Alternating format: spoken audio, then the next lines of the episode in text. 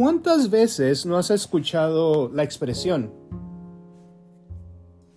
Y colorín colorado, este cuento se ha acabado y vivieron para siempre muy felices.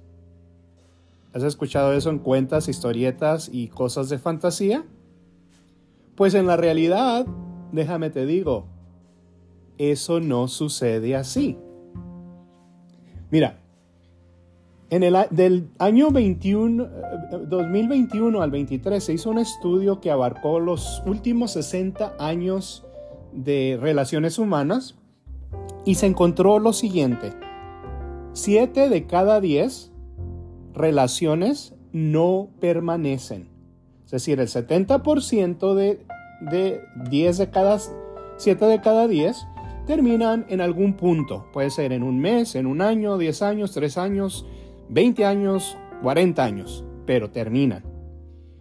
Y las 3 de cada 7 o 30% que permanecen, sería justo preguntar, ¿permanecen para siempre felices? Pues lo que yo he visto desde clientes de la psicología y aún casos personales como familiares, yo he visto que la mayoría de la gente, ese 30% o 3 de cada 7, se quedan ahí porque pues eh, tienen miedo. Tienen miedo a, la incertidumbre de volver a empezar en otra relación o qué pasa si no encuentro, uh, qué pasa si me va mal, qué pasa si me va peor o qué pasa si mi pareja me golpea o me maltrata o hasta me puede matar por dejarlo.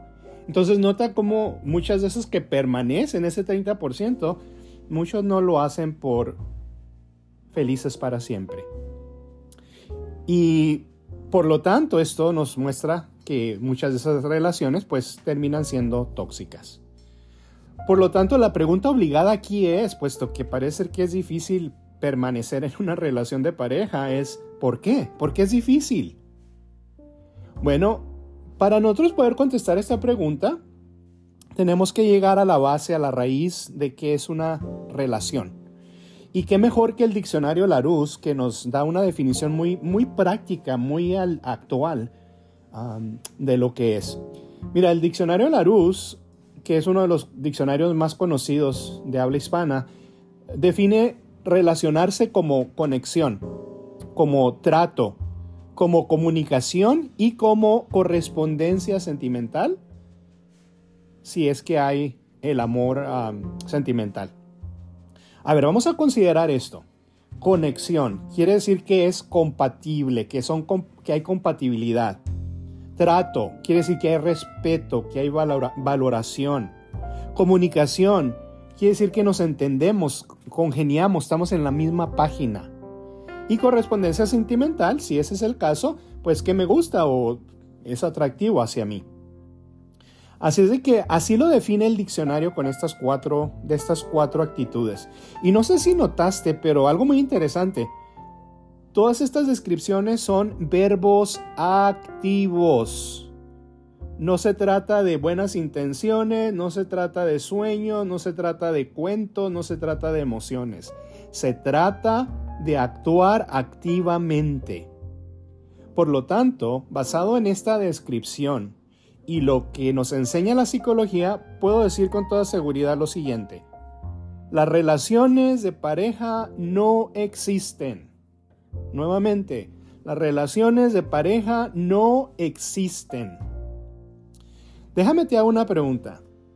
¿A cuántas personas has conocido que están en pareja, o como se llaman ellos, pareja, que crecieron igual, se educaron igual, ah, la cultura, la familia era la misma, todas las cosas, tanto sociológicas como económicas, eran las mismas.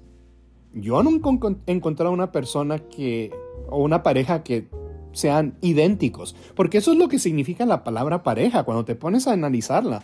Quiere decir que están emparejados al mismo nivel en todo aspecto.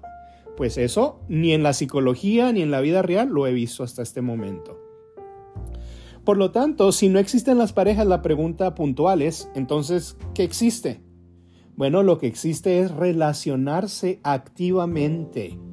Quiere decir esto que A diario tú eliges estar con esa persona.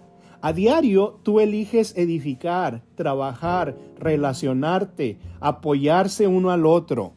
Y como notas, todas esas son acciones activas o verbos activos.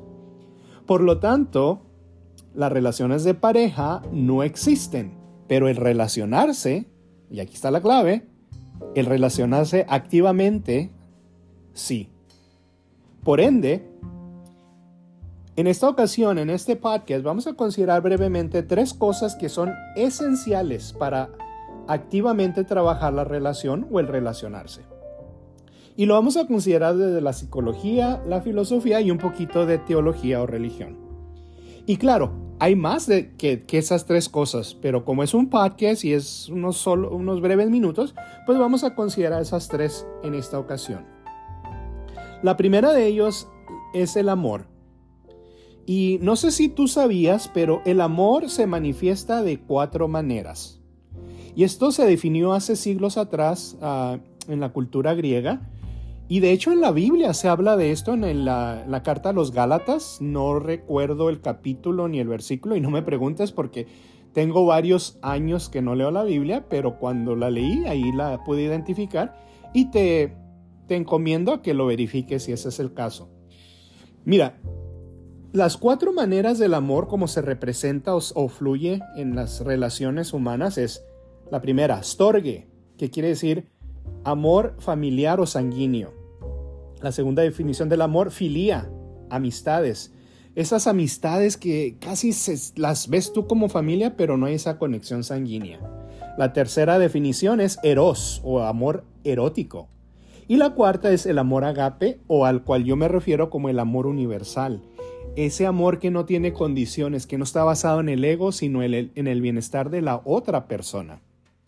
Es el amor por eso la Biblia habla de él que nos muestra a nuestro Creador o el universo de día en día.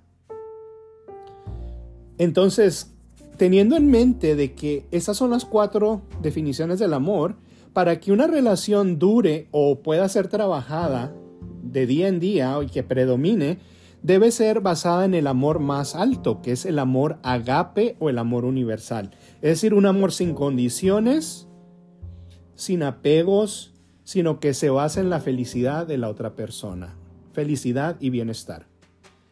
Y algo interesante es que a veces escuchamos a, especialmente en la psicología, cuando hablas con gente, a veces te dicen, pero es que, es que mira, yo busco un amor incondicional, eso es lo que yo quiero. Y qué bonito, ¿verdad? Encontrar un amor incondicional, eso sería ideal, claro que sí, ¿por qué no? Pero la pregunta aquí es, ¿y tú das amor incondicional? ¿O acaso lo esperas, pero le pones condiciones? Quiero que sea así, quiero que haga esto, quiero que deje de, hacer aquello, quiero, quiero, quiero, quiero, y ya cuando menos piensas ya tienes un costal de condiciones.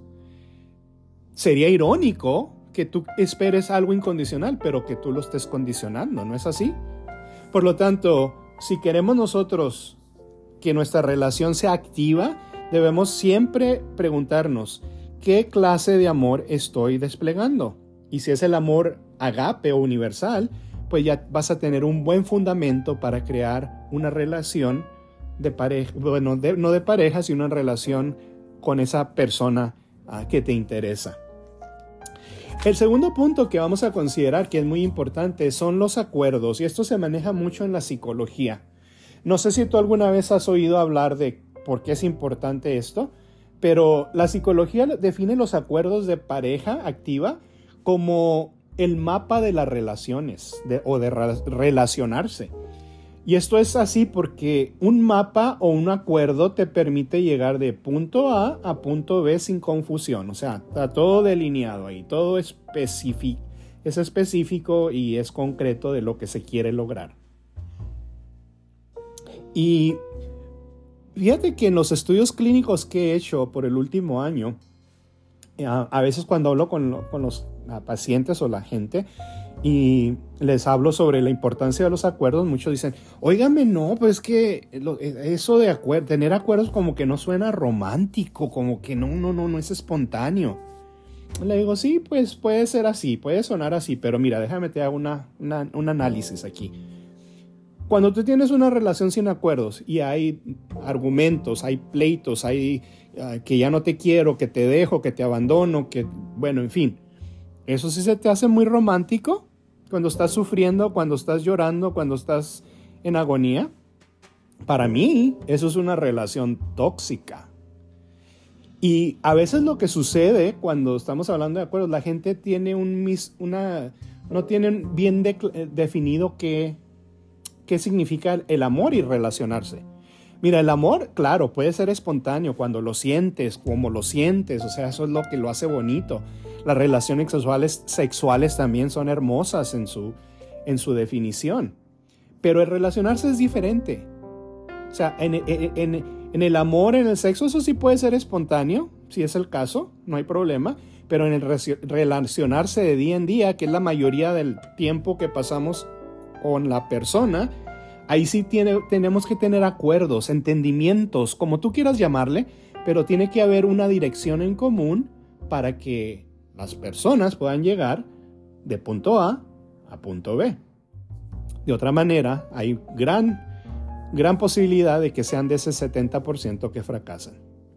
Y una cosa muy interesante aquí, los, los acuerdos son bilaterales, es decir, entre dos personas o más. Y no son condiciones, no son contratos, no son requisitos, no son imposiciones, sino son hechos por común acuerdo.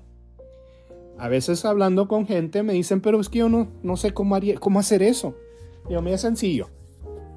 Haz una lista con tu pareja, bueno, con tu relación, ya todavía tenemos que eliminar esa palabra pareja, ¿verdad? Haz una, una lista con tu relación que tienes. Podemos llamarle pareja, pero ya definimos que no existen, pero para el, para el entendimiento del, del ejercicio, ¿no? haz una lista y pon las cosas ahí que, en que están de acuerdo. ¿Ok? Haz otra lista en las cosas que no están de acuerdo. Ahora, la lista que están de acuerdo no las tienen que negociar, simplemente las, pueden, las tienen que actualizar. Todavía está eso, somos compatibles, todavía hay ese respeto, todavía ese acuerdo. Si es así, qué bueno. Ahora, la lista que no están de acuerdo ahí es donde se juntan, platican y negocian qué es lo que pudieran trabajar, hasta qué punto se pueden encontrar, qué pueden tolerar, qué les gustaría edificar, en fin, dependiendo del acuerdo como sea o lo que se esté tratando, y así empiezan a tener cosas en común para que no haya confusión. La pregunta del millón es, pero ¿por qué son tan importantes los acuerdos? ¿Por qué tiene que haberlos en las relaciones? Bueno, porque cuando tú tienes acuerdos eliminas varias cosas como, es que yo creía que me iba, que iba, que no iba, que venía o que, bueno, en fin. Nada de creía, está todo bien establecido. También se elimina el esperaba que hiciera, que fuera. No, no hay necesidad de esperar. El que espera se queda esperando. Y tampoco existen los sueños, porque hay gente que dice, pues que yo, yo soñaba con el amor perfecto. Pues si lo sueñas, vas a seguir soñando, porque la única manera de lograr algo verdaderamente satisfactorio es trabajándolo y como vimos en, las definiciones, tiene que haber conexión, trato, comunicación. O sea, tiene que ser algo activo, no un sueño. Ahora, un punto muy importante aquí. Los acuerdos deben de ser modificables. A ver, ¿cómo es esto? Bueno, te pregunto, para poder ah, abarcar este, este punto. ¿Tú eres la misma persona de hace 10 años? ¿Tú eres la misma persona de hace 20 años? tú eres la misma persona cuando tenías 5 años. ¿Verdad que no? Se oye medio, ah, como dicen en inglés, silly, pero es un, es un análisis. Bueno, si entonces, si has cambiado a través de los años y tú empezaste una relación hace 10, 20, 30 años, ¿tú no crees que tu relación también ha cambiado? Si las personas han cambiado, ¿qué te hace pensar que la relación es la misma? O sea, no tiene sentido, no tiene lógica, no tiene ciencia. Por lo tanto, es una gran práctica el poder sentarse de vez en vez, de vez en cuando y decir, hey, ¿qué acuerdos tenemos? ¿Qué entendimientos tenemos? ¿Y todavía son aplicables o tenemos que negociarlos, tenemos que modificarlos? Porque de esa manera se actualiza y de esa manera te permite, además de tener el amor agape, tener un sentido común de acuerdo para cómo trabajar las cosas y puedan llegar a lograr mejores resultados, resultados satisfactorios. Por lo tanto, el tener acuerdos es fundamental. Y la tercera cosa que vamos a considerar son las expectativas, que van casi mano a mano con lo que mencionamos antes, porque si tienes acuerdos, lo más seguro es que las expectativas ya no van a ser tan predominantes.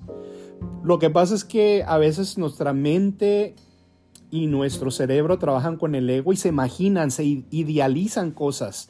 Suponemos que las cosas deben de hacer o que deben de suceder de tal manera, pero nuevamente, esto no ayuda a, relacionarse, porque Buda, lo dijo de la mejor manera. Buda dijo en, una ocasión, crea expectativas y cosecha sufrimiento. Y eso es 100% verificable.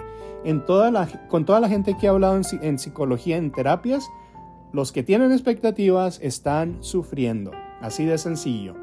Y eh, una cosa que a mí me gusta siempre preguntar es lo siguiente.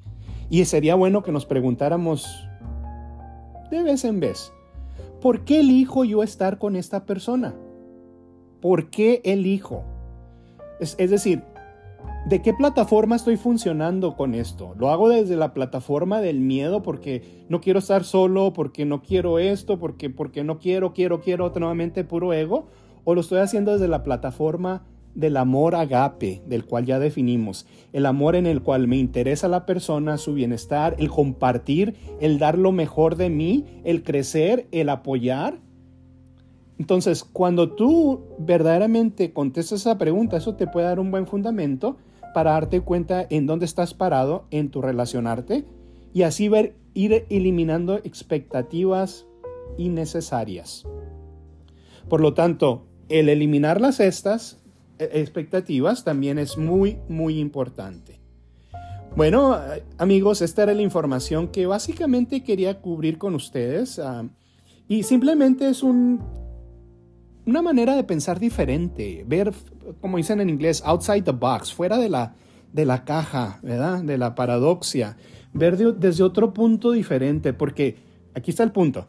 Si de 7 de cada 10 fracasan, algo no está funcionando con, la manera convencional que hemos estado usando.